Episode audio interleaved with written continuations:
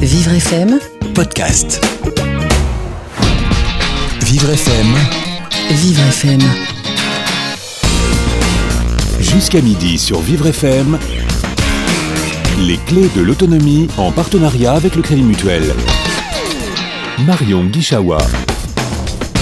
Mal au dos, besoin d'un petit massage, ne bougez pas. Aujourd'hui, on a la chance d'avoir un kiné en studio. Il s'appelle Joël Béton et il est aussi président de l'UNACAM France, l'Union nationale des masseurs kinésithérapeutes aveugles et malvoyants. Ils sont environ 2000 en France, alors on va s'intéresser à eux pour une petite heure. On va voir en quoi ce métier est un moyen d'intégration sociale pour tant de déficients visuels et vous donner quelques tuyaux sur l'UNACAM et la formation qu'elle propose. Les clés de l'autonomie en partenariat avec le Crédit Mutuel. 11h midi, les clés de l'autonomie avec le Crédit Mutuel. Bonjour à tous et bienvenue euh, dans les clés de l'autonomie. Euh, Aujourd'hui donc on reçoit Joël Béton qui est masseur euh, kinésithérapeute et président de l'UNACAM France et également avec nous autour de la table Franck Pipo qui vient pour le compte de notre partenaire le Crédit Mutuel. Bonjour à tous les deux. Bonjour. Alors euh, justement, j'aimerais bien euh, aujourd'hui qu'on fasse un petit peu votre portrait, euh, Joël, puisque ça va nous servir de point de départ euh, pour parler de cette profession. Si je me trompe pas, vous êtes masseur kinésithérapeute en libéral. Vous avez un cabinet dans le 13e arrondissement de Paris. Et euh, vous travaillez aussi dans un centre euh, municipal de santé. Vous aurez l'occasion de nous en parler un petit peu plus. Euh, je crois savoir que vous avez perdu la vue à l'âge de 35 ans et que c'est dans ce cadre-là que vous vous êtes réorienté. Est-ce que vous pouvez revenir un petit peu sur votre parcours? Oui, donc moi j'étais malvoyant quand même quand j'étais petit, hein, mais mon premier métier était comptable, donc rien à voir. Puis je me suis dirigé sur l'informatique et quand j'ai perdu la vue complètement à 32 ans, euh, donc suite à une maladie, c'est un glaucome congénital, euh, j'ai repris les études pour faire donc euh, masseur kinésithérapeute, sachant qu'à ce moment-là, je pouvais plus exercer correctement ni ma profession de comptable, ni ma profession, enfin profession entre guillemets d'informatique, quoi. hein. voilà. Il y avait des limites vraiment au niveau des technologies en fait. Oui, exactement. C'est-à-dire que quand j'ai perdu la vue, c'est passé entre le moment où on a passé du DOS au Windows et il y avait quasiment rien qui fonctionnait euh, pour les déficients visuels avec Windows. Bon, depuis, euh, heureusement, il y a eu des améliorations et maintenant je réutilise correctement et pleinement euh, Internet, enfin tous les outils informatiques dont j'utilise en plus quotidiennement. quotidiennement. J'ai l'impression qu'il y a beaucoup de personnes en situation de handicap visuel qui s'intéressent à, ce métier de masseur kinésithérapeute. Est-ce que pour vous, comment ça s'est fait en fait ce cheminement? Est-ce que c'était une évidence de s'orienter vers ce type de métier? Alors, euh, avant de perdre la vue complètement, je ne connaissais pas. Je ne savais pas que des déficients visuels exerçaient en kinésithérapie. Et bah, c'est suite à moi perte de vue que je me suis informé, renseigné. Et j'ai appris donc que ce métier était, était euh, praticable par des déficients visuels, euh, tout, comme, comme toute personne voyante. Et donc, euh, j'ai rencontré des kinés, des déficients visuels, et c'est comme ça que j'ai décidé de, de faire des nouvelles études pour ça. Quoi. Et donc vous avez repris une formation. Aujourd'hui, vous exercez en libéral. Est-ce que vous pouvez nous décrire un petit peu une journée type euh, de travail pour vous? Alors moi, donc, comme vous disiez tout à l'heure, je travaille en libéral et en salarié. Euh, dans le libéral, dans mon cabinet, donc, euh, je suis, euh, on est enfin on est plusieurs déficients visuels à travailler comme kiné, hein, parce que en fait, mon cabinet est assez grand, donc il y a d'autres kinés déficients visuels qui sont là avec moi. Bah, il n'y a pas de secrétariat, donc chacun gère son, son planning, gère son secrétariat entre guillemets, ses rendez-vous et tout ça. Et donc, grâce, et là je vais dire grâce à l'informatique, je, je peux faire euh, tout de A à Z, aussi bien l'accueil du patient euh, avec sa carte vitale, rentrer les informations dans l'ordinateur, jusque, bon, après des séances, et jusque prendre des rendez-vous et euh, facturer le patient jusqu'à la télétransmission. Je peux tout faire de A à Z, sauf si évidemment euh, l'ordinateur euh, me joue des tours. Mais, mais en général, bon, ça se passe bien. Donc en principe, euh, dans ce métier-là, vous ne ressentez pas particulièrement de limitation due au fait de ne pas voir? Alors, le, le- le seul souci qu'on rencontre, qu'on rencontre les déficients visuels, c'est l'utilisation des appareils de physiothérapie, donc ultrasons. Qu'est-ce que c'est ça? Oui, vous voilà, pouvez décrire un petit Voilà, peu. appareil ultrason, appareil de d'électrothérapie, donc euh, des appareils qui sont euh, des aides à la kinésithérapie, où malheureusement il n'y a pas actuellement d'appareil qui soit vraiment utilisable euh, pour les non-voyants. Malvoyants, ça dépend de du degré de malvoyance, mais pour les non-voyants, ce qui fait que avant on avait des appareils avec des boutons qu'on tournait et donc il n'y avait pas de souci. Maintenant tout est tactile et bah malheureusement actuellement J'en profite justement pour en parler. Actuellement, euh, on est à la recherche de matériel qu'on puisse utiliser sans l'aide d'une personne euh, voyante. Alors, il faut trouver des ingénieurs pour les mettre au travail euh, sur ce sujet, en fait. Et il faut surtout aussi trouver des financements. Et c'est pour ça que, comme Monsieur Pipo est là, du Crédit Mutuel, peut-être qu'on va pouvoir trouver une solution. Bon, et ben voilà, c'est dit, c'est lancé. On est toujours là pour ça.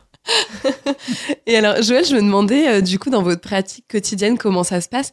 Est-ce que, euh, par exemple, vous prévenez vos nouveaux euh, patients euh, de votre handicap à l'avance? Ou co- comment vous présentez votre handicap dans le cadre de ce métier, en fait? Alors, euh, les gens viennent par plusieurs euh, moyens. Euh, du bouche à oreille. Bon, là, en général, euh, bouche à oreille, les gens euh, le savent, hein, puisque ça peut être par des médecins qui m'envoient des gens, euh, et des fois le savent ou le savent pas. Et puis, ça peut être en, accès direct, entre guillemets, c'est-à-dire qu'ils ils trouvent le numéro sur, sur Internet, et puis euh, ils viennent. Je ne. Les gens, par défaut, ne le savent pas, hein, euh, sauf si on leur a dit avant, mais moi, je ne je leur dis pas, quand ils me téléphonent, je suis non-voyant. Non, je prends rendez-vous. Et quand ils arrivent, bon, bah, je... au départ, les gens ne se rendent pas trop compte que je vois pas. Parce qu'évidemment, je suis dans un endroit où, Que où vous je connaissez suis. bien. Voilà, je suis comme dans un poisson dans l'eau, hein, comme on dit. Donc, euh, j'arrive, euh, hop, euh, je, bon, hop, et je prends la carte vitale, je mets dans la machine. Et puis l'ordinateur parle, mais bon, souvent les gens font pas trop attention parce que bon, en même temps il y a de la musique de fond, donc il faut pas trop attention.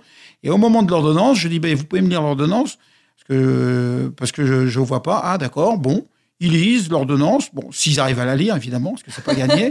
Ça c'est malheureusement. Même quand pas- on voit l'écriture des Ouais. médecins, c'est compliqué. Exactement. Et puis, euh, et puis après, bon, non, non, ça, ça- jusqu'à présent, ça fait donc maintenant 15 ans que j'exerce euh, en kiné, Euh, même 16 ans, je suis en train de penser que ça passe vite. Et jamais personne n'est, entre guillemets, n'est reparti ou n- on a fait un commentaire. Souvent, c'est plutôt positif. Ah oui, c'est vrai. Ou ils savent ou ils savent pas qu'il y a des kinés déficients visuels, mais mais il n'y a pas de, y a pas de problème quoi. Y a, enfin jusqu'à présent jamais personne n'a et au contraire même ils seraient plutôt contents. Parce qu'ils disent euh, ah ben un déficient visuel bah oui vous avez le toucher vous avez ceci vous avez cela.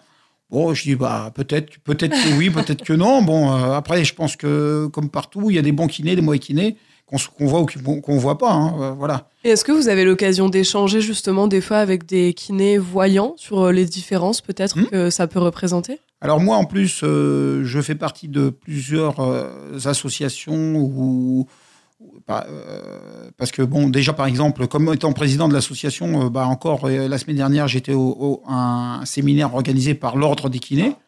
Donc évidemment, on, on nous connaît en tant que déficients visuels, on sait qu'on existe, donc on a des échanges. Je fais aussi partie du conseil de surveillance de l'école euh, de l'EFOM. C'est une école qui forme des kinés, entre autres euh, des kinés qui sont voyants, et donc je fais partie du conseil de surveillance euh, où régulièrement on a des réunions.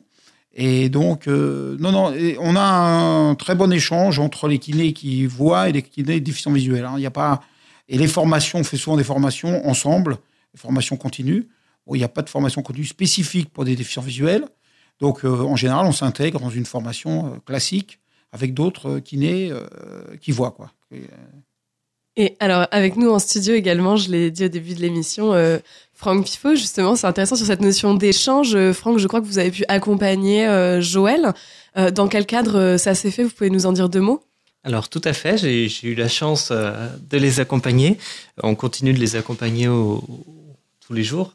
Euh, après, euh, c'est surtout eux qui nous ont choisis parce qu'effectivement, on s'est rencontrés euh, par le fil d'un rendez-vous. Je pense que le contact est plutôt bien passé. Si je me, me trompe pas. J'ai apprécié ce rendez-vous parce que, bon, déjà, c'est mon métier me permet d'accompagner de, et de connaître des nouvelles structures. Et effectivement, on se peut, pour, on se doute pas forcément que quelqu'un de malvoyant peut devenir kiné. Et effectivement, ça a tout son sens parce qu'avec la sensibilité du toucher, etc., etc., et avec la passion sur laquelle Monsieur Béton bah, exerce son métier, bah, on, ça donne envie, en tout cas, d'aller consulter directement dans son cabinet euh, et de, de, s'intéresser de plus en plus à, à l'UNACAM. Vous n'avez pas encore eu droit à un petit massage euh, gratuit? Non. non, non, mais, mais je, vais, je vais rebondir puisque euh, je peut-être M. Pipo n'est pas au courant, mais nous organisons régulièrement des massage bien-être dans les entreprises. Ah, dites-nous tout. Voilà. Donc, donc euh, bah, je, je, lui expliquerai un petit peu le, le, déroulé de comment fonctionne, parce que c'est un peu pour nous faire connaître et un peu faire. Euh, alors c'est pas c'est pas gratuit, mais euh, le but c'est de faire connaître bah, les déficients visuels et les associations, et puis aussi de faire un petit peu rentrer de l'argent dans l'association que M. Franck Pipo gère avec, euh, avec bienveillance, on va dire.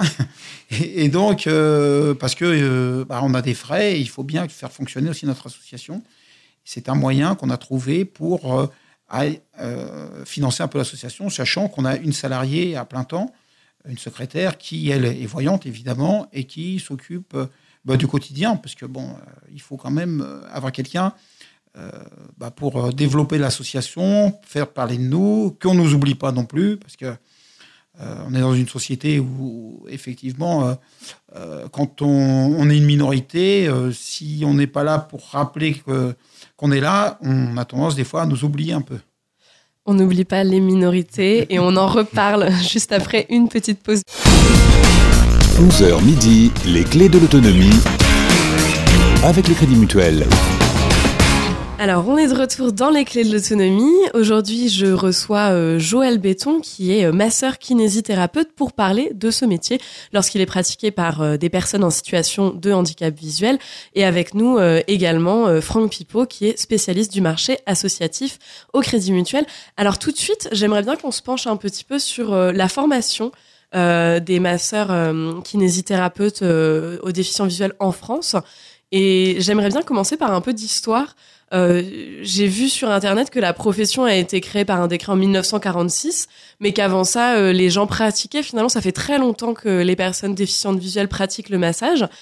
Euh, à l'origine, j'ai vu qu'ils pratiquaient en tant que masseur gymnaste. Joël, est-ce que vous pouvez nous expliquer un petit peu de quoi il s'agit? Oui, bien sûr. Alors, en fait, avant que la profession officiellement existe, parce qu'en 1946, il y a eu un décret qui est passé qui, a, qui, a, officialisé cette profession, hein, euh, masseur kinésithérapeute. Avant, il y avait quand même des choses qui existaient. Et ça a officialisé la profession pour les valides comme pour les personnes euh, Oui, oui, voilà, voilà, D'accord. Voilà. Et donc, euh, et donc avant, ça s'appelait, euh, enfin, c'était un terme, masseur gymnaste. Masseur, massage, gymnaste, exercice. Hein, donc c'est un peu le même principe, même si c'était pas évidemment développé. Voilà, c'était pas, c'était pas remboursé, c'était pas ceci. Donc nous, notre historique par rapport aux déficients visuels, en 1906, donc ça remonte, l'association Valentin Huy a créé la première formation de, euh, de on va dire, master gymnaste, euh, donc au sein de l'association Valentin Huy. Et, donc les, gens travaillaient, bon ben, ils faisaient beaucoup de massages, c'était aussi dans les hôtels, c'était aussi euh, chez des particuliers, enfin, et puis. C'était pas forcément du massage thérapeutique. Non, voilà, il y avait il y avait sûrement un peu de massage thérapeutique, mais beaucoup de massage plutôt détente, voilà. Hein. Et puis, bon, au fil des, années, donc quand la profession a été créée en 1946, et eh ben bon, ben, on a dit, bah, il y a aussi les déficients visuels qui sont là et qui euh, bah, euh, aussi ont une expérience. Et, donc, euh, on a pris le train en même temps que les autres, hein. donc en même temps que les, voyants qui, eux aussi, de leur côté, avait créé des écoles euh, pour faire du massage et peut-être euh, rééducation. on n'utilisait pas le mot rééducation, mais c'était un petit peu ça, voilà. Et c'était facile à cette époque-là de, de, faire valoir euh, sa capacité de, de travail en ayant un, handicap? Alors, en, en 1906, je reviens en, en 1906, au début, ça n'a pas été trop compliqué.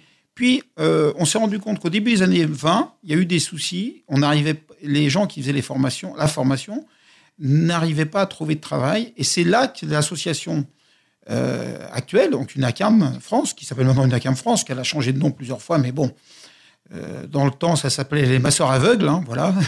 Le premier nom, je crois que c'était masseurs aveugles.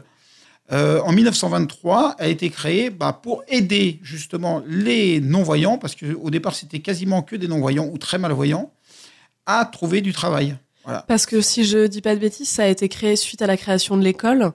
Et c'était pour les anciens élèves. En Voilà, fait. exactement. Voilà, voilà. Donc, comme ils ne trouvaient pas de travail, euh, bah, ils ont créé une, cette association qui a aidé les gens à, à trouver du travail. Voilà. Donc, et après, bon, après, il y a eu les années 46, donc là, voilà. Où, où donc, et alors, la, la profession a, a été complètement modifiée, puisque euh, des nouvelles, enfin, de nouvelles formations ont été créées. Euh, C'est-à-dire que je crois que ça se faisait en deux ans à ce moment-là. Et puis, euh, il y a eu aussi des passerelles avec les infirmiers qui pouvaient. Alors, ça, c'est pas nous qui, étions concernés, mais les infirmières ont pu faire une formation com- complémentaire pour devenir euh, kiné. Vous voyez bon. Et puis, petit à petit, bon, bah, la profession a évolué.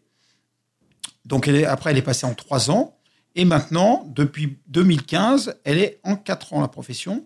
Alors, quatre ans qui n'est pas exactement 4 ans, parce qu'en fait, c'est un an de. euh, donc, pour tout le monde, hein, c'est pas que pour les malvoyants et non-voyants. Euh, donc, un an, c'est donc euh, ce qu'on appelle première année de médecine ou première année de STAPS ou première année de licence, euh, et en licence bio, puis 4 ans de kiné. Alors- c'est 1 plus 4. On va, on va y venir. Du Hmm. coup, euh, voilà, aujourd'hui, on va prendre les choses du début. Hmm. Une personne qui est déficiente visuelle et qui souhaite devenir euh, kinésithérapeute, qu- quelle démarche elle a à faire? Elle va d'abord s'inscrire en faculté de médecine? Alors non, parce que ça serait trop compliqué. Et poursuivre euh, la première année de médecine, ça serait trop compliqué. Donc il y a une possibilité de, de faire cette année, alors ça ne sera pas une année de médecine, ça sera une année plutôt équivalent euh, bio, euh, licence bio, première année, qui va se faire dans l'école de kiné pour déficients visuels. Sachant qu'en France, j'en profite comme ça pour le dire, sachant qu'en France, il y a quatre écoles qui forment des kinés déficients visuels. Elles sont où ces écoles? Alors, il y en a une à Paris, donc euh, l'association Valentin Huy, qui fait partie de l'association. L'association Valentin Huy, on l'a pas précisé, mais pour les auditeurs, c'est une association qui est dédiée aux personnes euh, avec des handicaps visuels et qui les accompagne sur beaucoup d'aspects différents. Oui, c'est ça. Alors, c'est elle qui avait créé la première formation, comme je vous ai dit, en 1906. Ensuite, il y a la- l'association Guinaud, qui se trouve, elle, à Villejuif, en banlieue parisienne. Pareil, c'est une association qui. Alors, elle, elle s'occupe que de la formation qui forme donc les personnes à la kiné, mais qui forme aussi en bureautique, en- en d'autres. euh, en informatique, voilà, ils ont quelques formations. Puis, vous avez une, euh, une école à Limoges, où là, euh, qui, qui eux aussi ont plusieurs formations à, proposer. Et puis, à, à, à Villeurbanne, pardon, à Villeurbanne, à côté de Lyon, où là, il y a une école de kiné pour déficients visuels, mais intégrée à l'école de kiné. C'est-à-dire c'est à l'école de kiné classique, en- pour les voyants, quoi. C'est intéressant ça, Voilà. parce qu'il doit y avoir beaucoup d'échanges du coup. Voilà, exactement. C'est-à-dire qu'ils suivent les cours, en, les cours en amphi en même temps que les autres, etc. Et ils ont des cours supplémentaires, plus des, des supports de cours euh, pour les aider euh, par rapport à, cette- à la déficience visuelle. Et cette formation, elle est payante ou pas? Alors, les formations, comme euh, il faut que les personnes soient reconnues travailleurs handicapés, donc en RQTH qu'on appelle, Mhm. reconnues en qualité de travailleurs handicapés, et à ce moment-là, après un dossier à la MDPH, etc., une commission, c'est pris en charge. Donc, toutes les formations sont prises en charge, et les gens, s'ils ont déjà travaillé, ils ont une rémunération en fonction du salaire qu'ils avaient précédemment. S'ils n'ont jamais travaillé, ils ont une rémunération moindre, mais euh, quand même une rémunération pendant toute la formation. Ah oui, donc c'est quand même euh, très avantageux pour une personne qui veut se réinsérer ou même pour un jeune euh, qui, Voilà, voilà. qui commence. Et alors, bon, du coup, on en vient à, à quoi elle ressemble cette formation? Vous nous dites donc un an de préparation voilà. et ensuite quatre ans Quatre d'études. ans d'études de kiné j'allais dire entre guillemets pur kiné. Voilà. Avec des stages aussi. Donc, donc la première année, il n'y a pas beaucoup de stages, un ou deux stages, et après les années suivantes, il y a en moyenne moitié cours, moitié stage. hein. Après, il y a une répartition euh, selon les semestres, etc. Mais moitié cours, moitié stage. Et euh, tous les stages, évidemment, se font euh, bon, dans des hôpitaux, des centres d'éducation, des cabinets libéraux maintenant. Et euh, ils, ils se font en même temps que les gens qui voient, ce qui fait que là aussi, euh, bah, il y a une rencontre entre des déficients visuels et les gens qui n'ont pas de problème de vue. Hmm. Voilà. Et à la fin de ce parcours, on sort de l'école avec un diplôme qui est le même que les autres étudiants. Exactement. On a un diplôme d'État, ce qu'on appelle un DE, qui est donc, euh, bon, il a évolué avec le temps, hein, bien sûr, mais qui est exactement le même que, euh, que quelqu'un qui voit. Nous, on s'est toujours attaché à qu'on ait le même diplôme, en même temps qu'on fasse les mêmes euh, validations, parce que c'est important que euh, nous soyons des masseurs kinésithérapeutes à part entière et non un, on va dire un masseur kinésithérapeute bis qui qui aurait pas un diplôme euh, équivalent euh, au diplôme de quelqu'un qui voit. Ça, c'est un discours ou un ressenti que vous avez pu entendre des fois parmi des collègues ou parmi des étudiants? Ça, Plus trop, justement, si la Euh, formation a évolué? Non, on n'entend pas justement parce que parce que parce que on fait très attention. Euh, parce que bon, je suis en contact évidemment avec aussi les directeurs des écoles de, de kiné pour déficients visuels. Euh, on fait très attention à que euh, n'y ait pas de différence de aussi bien dans la formation, parce que dans les écoles de kiné déficients visuels, vous avez aussi bien des professeurs qui viennent des autres écoles de kiné voyants, vous avez des kinés aussi déficients visuels qui maintenant sont cadres et aussi sont formateurs. Et ces kinés déficients visuels qui sont cadres et formateurs vont aussi intervenir dans les écoles de voyants. Il y a une mixité exprès justement pour que bah, bah, qu'on ait la même formation. Et l'avantage d'être dans un institut de formation pour déficients visuels, contrairement euh, aux instituts euh, classiques, c'est qu'on a tout le support supplémentaire qu'on n'aurait pas dans une école de voyants. Dans le sens, on a des schémas en relief, on a des maquettes, on a des livres enregistrés euh, en CD maintenant. Avant c'était sur cassette, maintenant c'est en CD.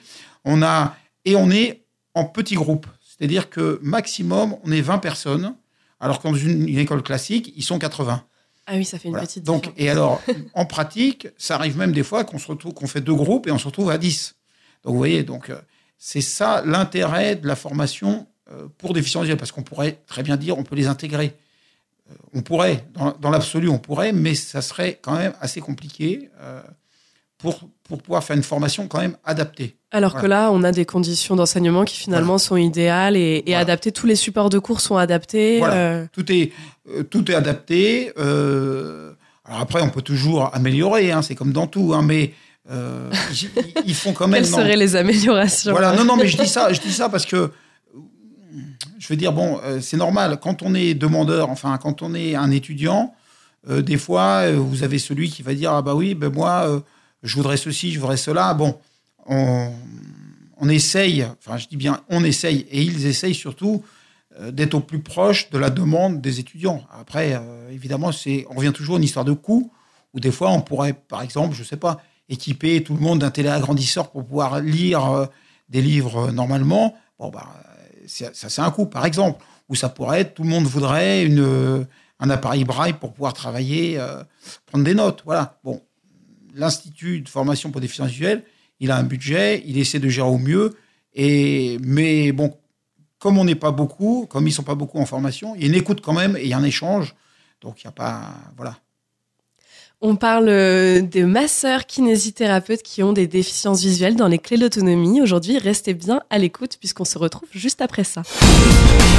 11h midi, les clés de l'autonomie avec le Crédit Mutuel. De retour dans les clés de l'autonomie, donc avec Joël Béton qui est euh, kinésithérapeute euh, en situation de handicap visuel et Franck Pipo qui est responsable du marché associatif au Crédit Mutuel. Et tout de suite, on va s'intéresser un petit peu à l'UNACAM. Donc on en a parlé, c'est cette association dont vous êtes le, président, euh, Joël. Et c'est donc l'association nationale des euh, masseurs kinésithérapeutes aveugles et non-voyants de France. Alors, euh, cette association, elle a été créée en 1926 et elle regroupe principalement des masseurs kinésithérapeutes déficients visuels qui peuvent être à la fois salariés ou libéraux. Mhm, oui, c'est ça. Donc, euh, Ah, alors on me fait signe que j'ai dit une bêtise. Alors, je suis, ouais. je suis pas responsable des marchés Pardon. associatifs, je suis spécialiste des marchés associatifs, je vais me faire gronder. Oh là là, non, ne vous faites pas gronder à cause de moi qui dit des bêtises. bon, bah c'est rectifié alors. Tout à fait. Alors, bah, Franck, on va peut-être commencer euh, un petit peu avec vous pour savoir dans quelle mesure le Crédit Mutuel peut accompagner une association euh, qui est semblable à, à l'UNACAM. Alors, le Crédit Mutuel accompagne euh, les sociétaires sans distinction. On ne fait pas de distinction particulière euh, entre une personne euh, qui a un handicap et une personne qui en a pas. Nous, notre but, c'est d'être présent et d'accompagner les gens dans leurs projets pour pouvoir nous aussi nous adapter et mettre les, les outils à disposition. Et puis après, on est là pour travailler aussi en confiance avec un sociétaire client. Et je pense que bah, quand la confiance est là, euh, bah, tout va bien. Et puis après, c'est à nous d'être, euh, d'écouter avec bienveillance, comme euh, on a dit au début du rendez-vous. Et puis après, de trouver les solutions aussi euh, qu'on peut proposer. Parce qu'aujourd'hui, une banque n'est pas qu'un simple partenaire bancaire et juste une boîte aux lettres où on va juste recevoir des écritures de compte et des sorties, etc. Non, ça peut être un véritable partenaire, surtout sur nos structures associatives, parce qu'on est là pour leur trouver des solutions et deux fois proposer des idées, des choses différentes qui peut euh, deux fois nous distinguer effectivement des, des autres euh, établissements. Et le fait qu'il s'agisse euh, d'une association qui quand même a une forte vocation d'intégration sociale aussi, c'est quelque chose d'important pour vous? Bah, après, nous, notre groupe, euh, effectivement, œuvre pour euh, intégrer euh, toutes les catégories de population. Après, nous, ça nous paraît très, très important d'être présent. On est un acteur très présent sur le secteur du handicap. Après, euh, c'est à nous, effectivement. euh, bon, il y a un petit plus sur les structures associatives, car on peut développer des conventions de partenariat pour, en plus, euh, donner des avantages aux salariés de la structure, aux bénévoles de la structure, aux adhérents de la structure, etc. Qu'est-ce que c'est ces conventions de partenariat, si on peut expliquer en deux mots? Alors c'est un accord en fait entre le, le Crédit Mutuel qui est représenté par notre directeur général Raphaël Reber. Euh, après il y a toujours le président de l'association qui vient signer. Euh, nous on s'engage à être présent de temps en temps à des manifestations qui peuvent être présents. Euh, on peut faire aussi des réunions d'information auprès des bénévoles, des dirigeants de structure, parce qu'effectivement sur le monde associatif, euh, bien souvent, enfin euh, ça dépend des cas, euh, deux fois des personnes reprennent le poste de trésorier, de président, il y a quand même un certain nombre de responsabilités qui peut en découler. Et après, euh, ça peut être intéressant, effectivement, d'avoir ce côté-là. Ça nous arrive de prêter des salles parce qu'on a un parc immobilier assez important. Euh, après, c'est à nous de trouver comment on peut être partenaire du quotidien et pas simplement banquier. Joël, vous avez l'impression que vous avez trouvé un bon partenaire du quotidien euh, avec le Crédit Mutuel? Je vais, je vais dire oui, mais en même, euh, je vais dire oui, mais en même temps, je vais dire, euh, il n'y a pas assez de recul, parce que c'est que depuis le 1er janvier euh, 2017 que donc on a, on a, on est, on s'est rapproché de- du Crédit Mutuel. Donc c'est vrai que c'est vrai qu'on depuis depuis janvier, euh, il y a un échange, euh, il y euh, on a pu avancer ensemble, et donc euh, ça va en, de bonne, en, bonne voie. Euh, bon, pour l'instant, j'ai pas encore tout demandé ce que je voulais leur demander, mais j'attends un petit peu. Alors oui, parce que vous, vous êtes président euh, de l'association depuis un petit moment. Ça, ça fait combien de temps euh, maintenant? Euh, ouf, je, en fait, je suis rentré au conseil d'administration de l'association dès que j'ai eu mon diplôme. Donc c'était en 2000, ce qui est assez récent quand même. Et mais j'étais déjà actif un petit peu avant, mais j'étais pas en conseil d'administration. Et puis je suis président depuis, ah, ça fait peut-être 5-6 ans, si ce n'est plus. Mais avant, j'ai été trésorier, j'ai, euh, été à plusieurs postes, voilà. Et là, actuellement, je ne sais pas, 5-6 ans peut-être, je sais. Le temps passe tellement vite, et puis on se dit, bon, l'année prochaine, on va peut-être arrêter, et puis ça continue. Et en fait, voilà. non. Voilà, bah voilà. Alors j'aimerais bien qu'on parle un petit peu des missions assurées euh, par l'UNACAM. J'ai vu que l'une des premières, c'était bon, bah c'est ce dont on a parlé, euh, l'accès, garantir l'accès à la formation euh, et l'obtention d'un d'un diplôme. Peut-être qu'on n'est pas obligé de revenir là-dessus, mais ce qui est intéressant, c'est que l'aspect euh, l'UNACAM ensuite ne laisse pas euh, ses diplômés dans la nature. Votre seconde mission, c'est aussi de les aider euh, à démarrer dans la vie professionnelle et à se maintenir dans l'emploi. Est-ce que vous pouvez nous expliquer un petit peu par quels moyens ça passe? Oui, alors il y a plusieurs moyens. Déjà, bon, c'est une sorte d'accompagnement, comme je dis.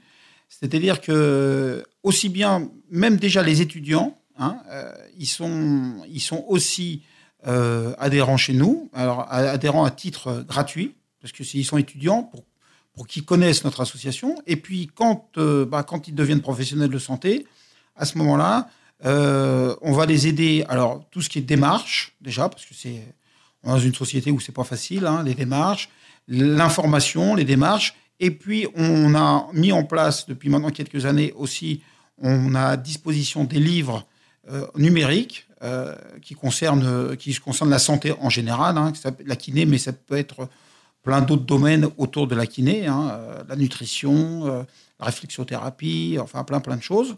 Et puis pour les, les adhérents aussi, on leur propose un prêt à taux zéro de 3 000 euros pour les aider quand ils veulent s'installer. Un soutien financier. Voilà, quand ils veulent s'installer ou quand ils veulent aussi acquérir du matériel, euh, même si ils sont déjà installés, hein, puisque bon, dès qu'on parle de matériel, euh, surtout pour la déficience visuelle, le coût est, monte très vite. Oui. Hein, donc voilà. Donc voilà. Et puis bon bah sinon, et puis on organise quelques formations spécifiques.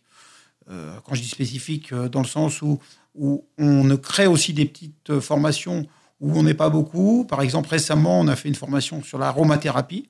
Oula, qu'est-ce hein que c'est ça? Ah, ben, l'aromathérapie euh, avec les huiles essentielles, savoir un petit peu. Alors, c'est pas le but, c'est pas d'être euh, un chevronné dedans, c'est parce que dans nos patients, eh ben, il y a des gens qui nous posent des questions. Vous connaissez l'aromathérapie, vous des huiles essentielles. Donc avoir une base, une base, un minimum pour pouvoir aussi, euh, bah, déjà pour soi personnellement, parce que ça peut servir, mais aussi pour, bah, pour pouvoir aussi éventuellement donner des conseils euh, à, des patients qui nous poseraient des questions. Voilà. Vous avez aussi un rôle euh, de comment dire de mise en avant euh, des personnes des personnes qui font partie de votre association, de sensibilisation auprès du public. Voilà. Alors après après alors ça c'était le côté adhérent que je vous parlais, euh, déficient visuel, kiné déficient visuel. Après on a une représentativité au niveau du ministère. comme on est à l'origine de la formation de kinésithérapeute comme comme les autres, hein, on a systématiquement euh, une place euh, au ministère de la Santé à chaque fois qu'il y a quelque chose qu'il faut discuter sur la profession. Nous, sommes invités à participer comme tout syndicat ou autre, euh, autre organisme concernant la kiné. Donc ça, c'est très important. là, là les, comme je disais, les études ont changé en 2015. Ils ont changé. Bon, bah, avant cette réforme, on a dû euh, avoir en moyenne une dizaine de réunions au ministère chaque année précédente. D'accord, donc, vous avez vraiment participé à l'élaboration de la donc nouvelle. Donc on s'organise, on s'organise entre nous, euh, où c'est celui qui peut aller euh, aller aux réunions. Et comme je disais tout à l'heure, c'est très important puisqu'il faut quand même être là, même si on ne va pas révolutionner, mais c'est important de montrer que la, de ne pas oublier les kinés déficients visuels dans une réforme aussi importante que celle-là. Bien sûr. Voilà. Donc euh, ça, c'est notre côté donc représentativité, donc ministère, euh, ordre des kinés, euh, agence régionale de santé, ARS, enfin tous les organismes importants et qu'on est en communication régulière avec eux. Et puis, euh, et puis, et puis, je sais plus ce que je voulais dire. Sur les autres actions de l'UNACAM. Euh et, puis, euh, voilà. Et puis aussi, donc, on fait de la sensibilisation justement, en passant par notre massage bien-être qu'on organise ah, revient. des années dans les entreprises, parce que le but de ce massage bien-être c'est un massage assis où on prend une personne à peu près tous les quarts d'heure, 20 minutes. donc c'est un massage qui dit massage assis dit habillé. Hein, donc c'est un massage de détente. Euh, et apparemment, c'est très apprécié euh, par les salariés des entreprises. Et en même temps, bah, c'est aussi un échange avec les salariés et aussi la direction sur aussi bah, la déficience visuelle. Euh, on, a un échange, bah, comment, déjà pour parler de notre activité hein, professionnelle, et qu'ils soient salariés ou libéraux. Et puis aussi, des fois, les gens nous disent, bon, ben, ah bon, mais comment vous faites pour vous déplacer Comment ceci comment... Donc il y a aussi un, un côté sensibilisation. Voilà. Ok, et éventuellement d'autres euh, d'autres euh, choses que vous voudriez mettre en avant? Il nous reste vraiment euh, une poignée de, de minutes sur l'action de, de l'UNACAM. Oui, bah, sinon, on essaye aussi de participer à tout ce qui peut être sensibilisation. Par exemple, aussi, je disais massage bien-être, mais il y a aussi, par exemple, aussi, on va dans les entreprises pour parler aussi de tout ce qui est euh, les problèmes de dos rencontrés au travail, parce qu'évidemment, beaucoup de gens, euh, au niveau posture, tout ça, ne savent pas bien être, et sont pas bien installés par rapport à leur bureau, et donc ça aussi, on vient un petit peu parler de ça. Et, puis, euh, bon, on est ouvert à toute, euh, toute haute sensibilisation, hein, évidemment. euh, euh, voilà. Alors, il faut quand même préciser que tous nos adhérents euh, actifs sont en activité, à part quelques-uns maintenant qui sont retraités. Donc, en fait, on fait ça sur notre temps de travail. Ce Là, je suis là aujourd'hui. Évidemment, euh, je suis pas dans mon cabinet en train de travailler. Donc, donc c'est pas non plus toujours facile à s'organiser euh, parce que évidemment, on est tous en, euh, tout kiné, quel qu'il soit, même voyant ou non voyant, euh, en général, n'est pas au chômage. hein. Bah, on est ravis en tout cas que vous ayez pu euh, vous organiser pour venir dans les clés. Peut-être pour finir, on peut donner l'adresse du, du site de, de l'INACAM qui est totalement accessible. euh. Oui, bien sûr. Donc déjà, bon, euh, l'UNACAM France, qui se trouve 6 terre euh, rue Gagé-Gabillot, euh, Paris 15e. Mhm. Je donne le téléphone aussi 01 48 24 17 00 avec notre secrétaire et assistante Afida qui se fera un plaisir de répondre à toute question. hein. Même quelqu'un qui cherche un kiné, euh, déficient visuel, ça arrive, il nous téléphone, il, téléphone à la secrétaire, il demande ah bah, est-ce que dans mon secteur, est-ce qu'il y a un- une personne est déficient visuel? Bon, voilà. Et puis euh, notre site, euh, c'est unacam, arrobase, mince, je me rappelle plus, mince, ouh là là. Unacam.fr, je pense. Enfin, en tout cas, moi, je l'ai trouvé très facilement en tapant Unacam France. Et euh, pour que les auditeurs le Oui. sachent, il y a une page accessible euh, aux déficients visuels et une autre page aussi euh, accessible aux personnes qui n'ont pas de handicap visuel. Je vous remercie infiniment tous les deux d'être venus dans le studio. Joël Béton, je rappelle que vous êtes donc masseur kinésithérapeute en situation de handicap visuel et président de l'UNACAM. Et Franck Pipo, qui est spécialiste du marché associatif au Crédit Mutuel. Ah. Je remercie, et, oh, je remercie également tous les auditeurs de nous avoir suivis. Vous pourrez retrouver toutes les informations sur le site de Vivre FM ou sur notre page Facebook. Et je vous souhaite un très beau samedi à tous. Vivre FM.